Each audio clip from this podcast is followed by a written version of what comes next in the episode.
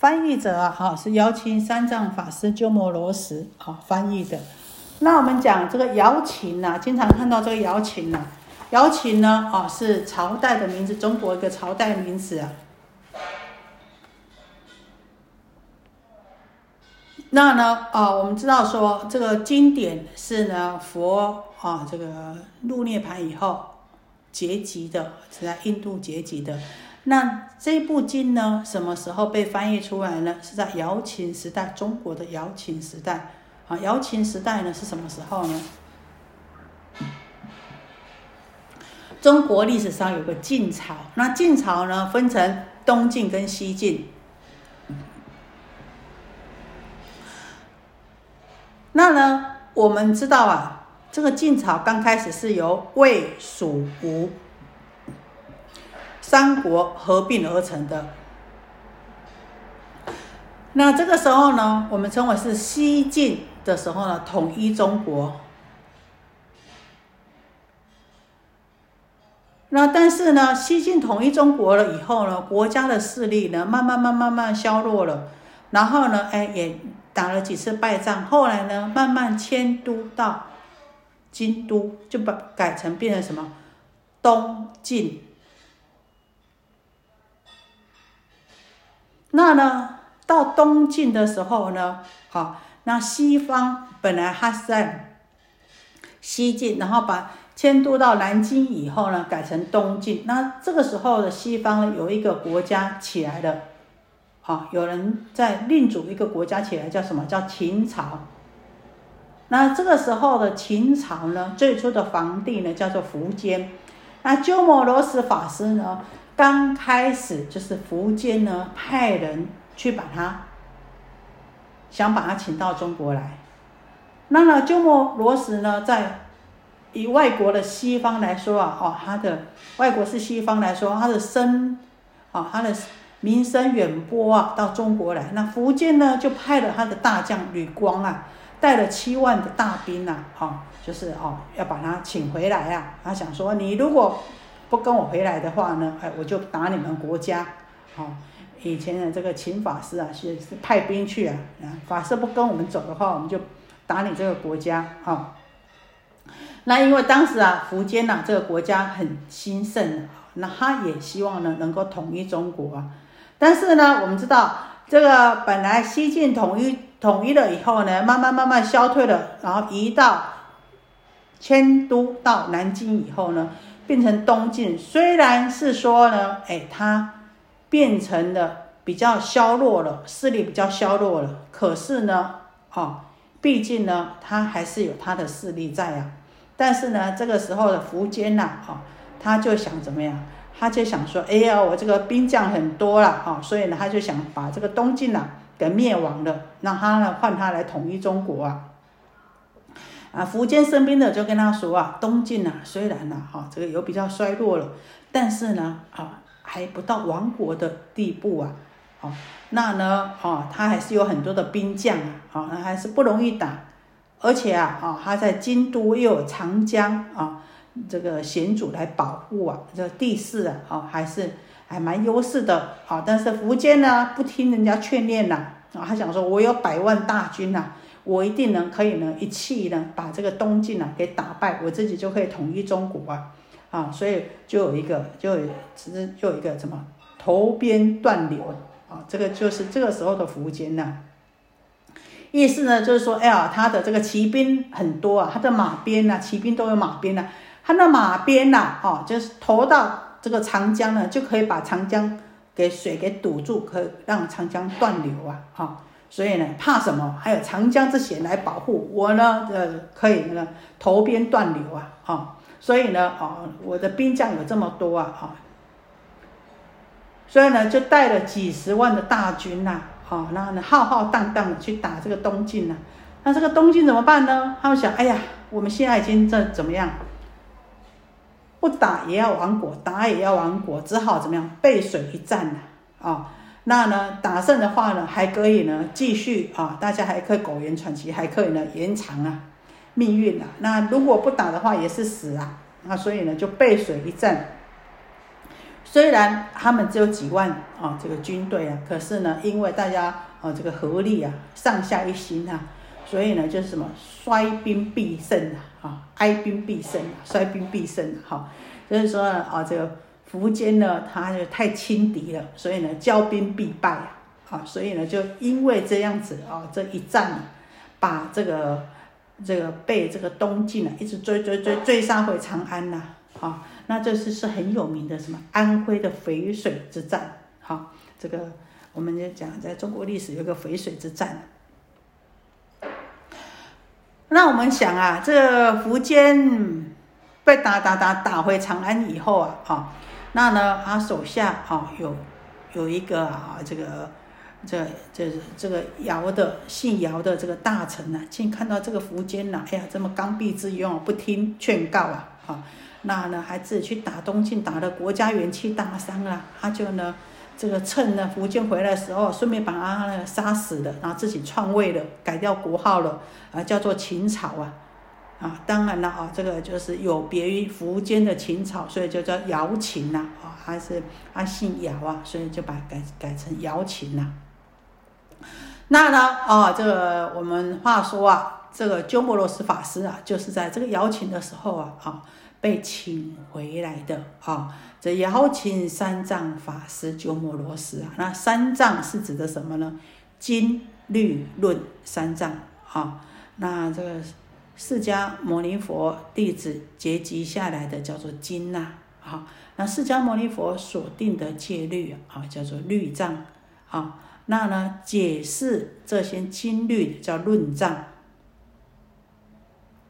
藏呢含有藏的意思啊，那经藏里面藏有很多的啊，这个经呐，哈律藏里面还有很多的戒律啊，论藏里面还藏有很多的啊这个论文呐。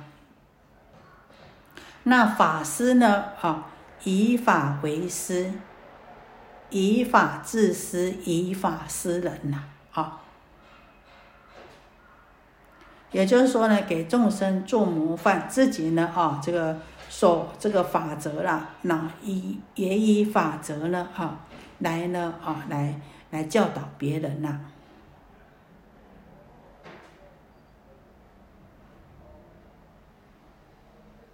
以法为师就是自利呀，那以法施人呢，就是利他。哈，这自利利他，而且呢，才能够成为法师啊。那三藏法师呢，也就是啊啊这个这他对于经律论三藏呢都非常的啊这个通贯通啊，才能够称为三藏法师啊。要不然以前的人啊，专门弘扬经典的叫经师啊，专门弘扬戒律的叫律师啊，专门弘扬论藏的叫论师啊。好，所以呢，要称为这个三藏法师啊，不是容易的，是。必须要精通经律论三藏，才能被称为三藏法师啊。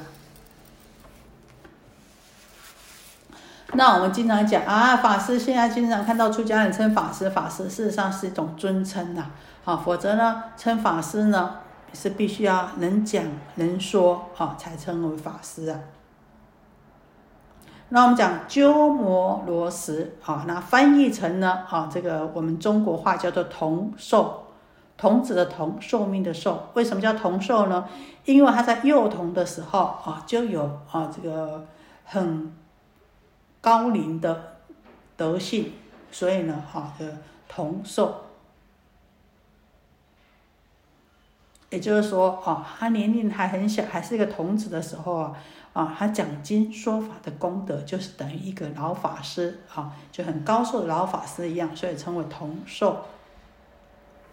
听说啊，啊，这个鸠摩罗什法师啊，啊，他在他的母亲呐，哈，在他他出生以后，他的母亲呐，哈，他就出家了。然后母亲出家了，是很有善根呐，就带着这个鸠摩罗什啊法师啊，到处啊去参学啊，哈，啊，到处去参学的时候啊，有一次走着走着啊，这这就到了一个啊这个寺院呐。啊，那时候到寺院时候啊，那小孩子啊看到佛殿里面哦有一个大钵啊，哎，他看到这个大波啊，很高兴呢，哎，就把这个大波顶在头上啊，哎，顶在头上也觉得很自在。可是突然呢，哎，闪过一个念头，哇，这个大波这么大，我怎么顶得动呢？哎，突然想到这样子，这个大波呢就把他压倒了，哈，然后呢，啊，这人家呢赶快把这个小孩子拉起来的时候啊，啊，这他母亲呐。就说，哎呀，你怎么了啊？这个小孩子讲啊，这鸠摩罗什法师还是个孩子，他就说，哎呀，我明白了一件事啊。他说，你明白什么啊？他说，我明白了万法唯心呐。他说，他母亲问他，你跟我说说为什么说万法唯心呢？他说，你看呐，我就看到那个大铁钵，我就心生欢喜，我也没有想到它多重，就把它顶在头上。哎，那时候我也不觉得怎么样。但是呢，当我想到说，哇，这个波这么重，会把我压扁呐！啊，这个时候呢，我就马上被它压下去了，压倒了。那可见呢，哦，这个轻重还有事一切的事物呢，只是在我心的分别。所以呢，我觉得呢，这一切呢是万法唯心呐。啊所以啊，这个是鸠摩罗什法师啊，啊，他在这个年纪小的时候，就对这个佛法哈，就很很高的领悟啊。那我们讲译，译就是翻译的意思啊，也就是呢，把这个梵文呐，把印度那边的啊这个文字翻译成中国的语言啊，我们这讲的是译。好，那到这里有没有什么问题呢？就是瑶琴三藏。鸠摩罗什法师译，也就是说，啊，这些在我们看的这个《金刚般若波罗蜜经》呐，哈，这个呢，啊，是瑶琴时代精通经律论三藏的法师鸠摩罗什法师所翻译的。好，到这里有没有什么问题？啊，那我们今天呢，啊，就把这个《金刚经》的经题呀，哈，还有呢，啊，《金刚经》的啊时代，还有呢，啊，这个翻译者呢，啊，做一个介绍。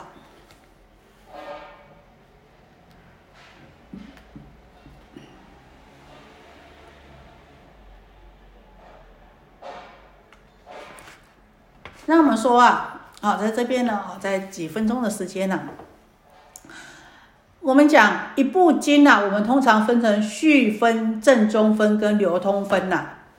那我们说，哎，这个序分就是讲的啊，这个这部经它的序啊，它的缘起呀，为什么会有这部经呢？它的正中分，它的主旨，它的流通分以后呢，别人。啊，怎么样把这部经啊流传出去啊，流传下去啊？好，也就是说呢，续讲的它的因由一样啊。那呢，哈，我们讲这这个呢是什么时候会佛经有分这三部分？每一部佛经都会划分成这三部分啊。这边跟大家分享一个公案，这个呢是东晋的时候啊，好有个道安法师。他所分判出来的，所以呢，我们后人呢就称为弥天高判。为什么称弥天高判呢？我们说啊，这个中国在这个在东晋的时候啊，有一个啊，这个很有学问的人啊，叫习早此啊，啊，这学习的习，习近平的习呀，啊，叫习早此啊，他呢学问非常的好啊。他就想，咦，有一个出家人，有一个高僧呢，哈，这个道安，哈，他到底呢学问多了不得啊！我倒想想看看，哎，他跟我相较之下，哦，他这个出家人是真的这么有学问吗？他就想要去比较一下，然后呢，哦，他呢就去去找这个道安法师啊。那时候道安法师呢刚好在襄阳城呢，然后他就去了，他说，哎，刚好等到你了啊。他就去了，然后道安法师啊啊就知道哎这个来者啊啊鼎鼎大名啊，所以呢啊啊他就问啊，就是哎请问呐，请教您大名呐？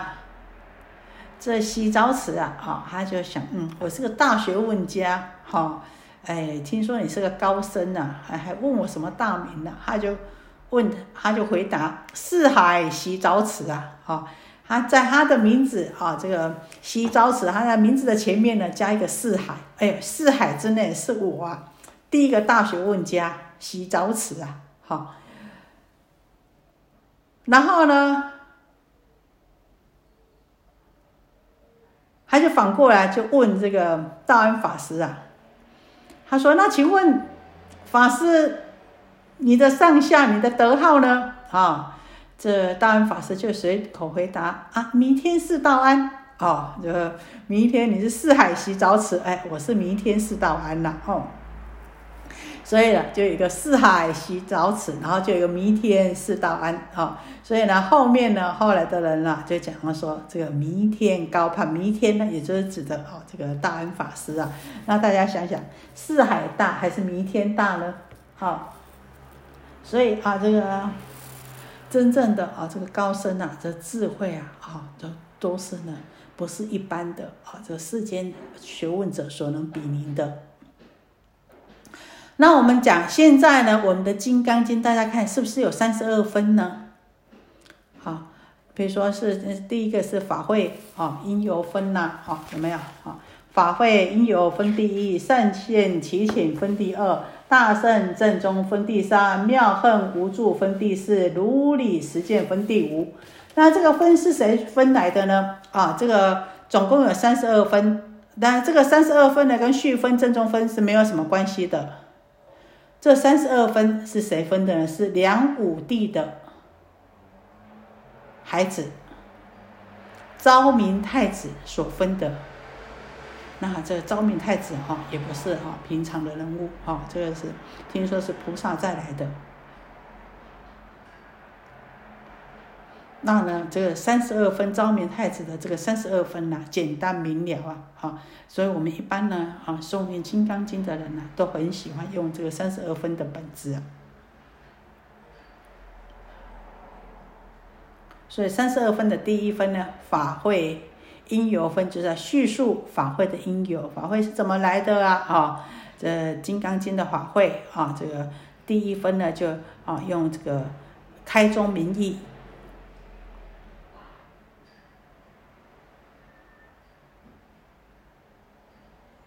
所以呢，啊，这个三十二分的第一分呢，又分两科：通序跟别序。啊，通序呢，就是指着啊，这我们每一部经都一样的，刚刚开始要六种的成就。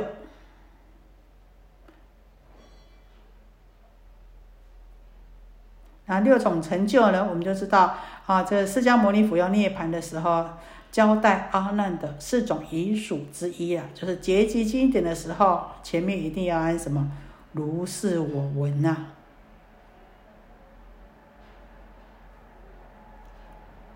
所以每一部经呢，啊，都必须要具足这六种成就。第二个呢，叫别序，也就是说呢，跟其他经典不一样的，每一部经呢，它都有它的发起的因缘。当然，《金刚经》也有它发起的一段啊因缘，那有这样子的一段经文呐，叫做别序，别于其他经典的。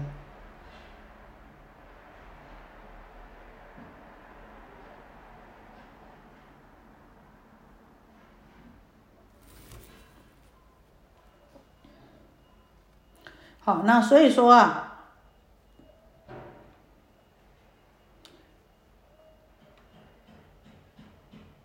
有六种因缘的成就呢，啊，就证明相信这是佛说的。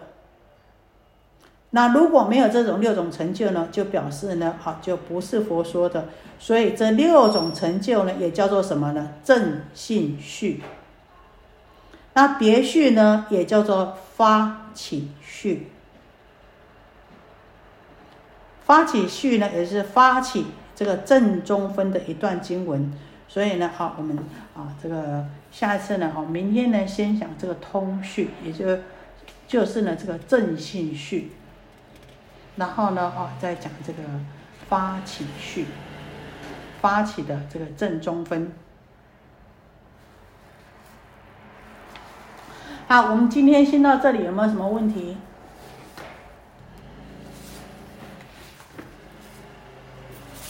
没有的话，好，我们先到这里。愿以此功德，庄严佛净土，上报四重恩，下济三途苦。若有见闻者，悉发菩提心，尽此一报身，同生极乐国。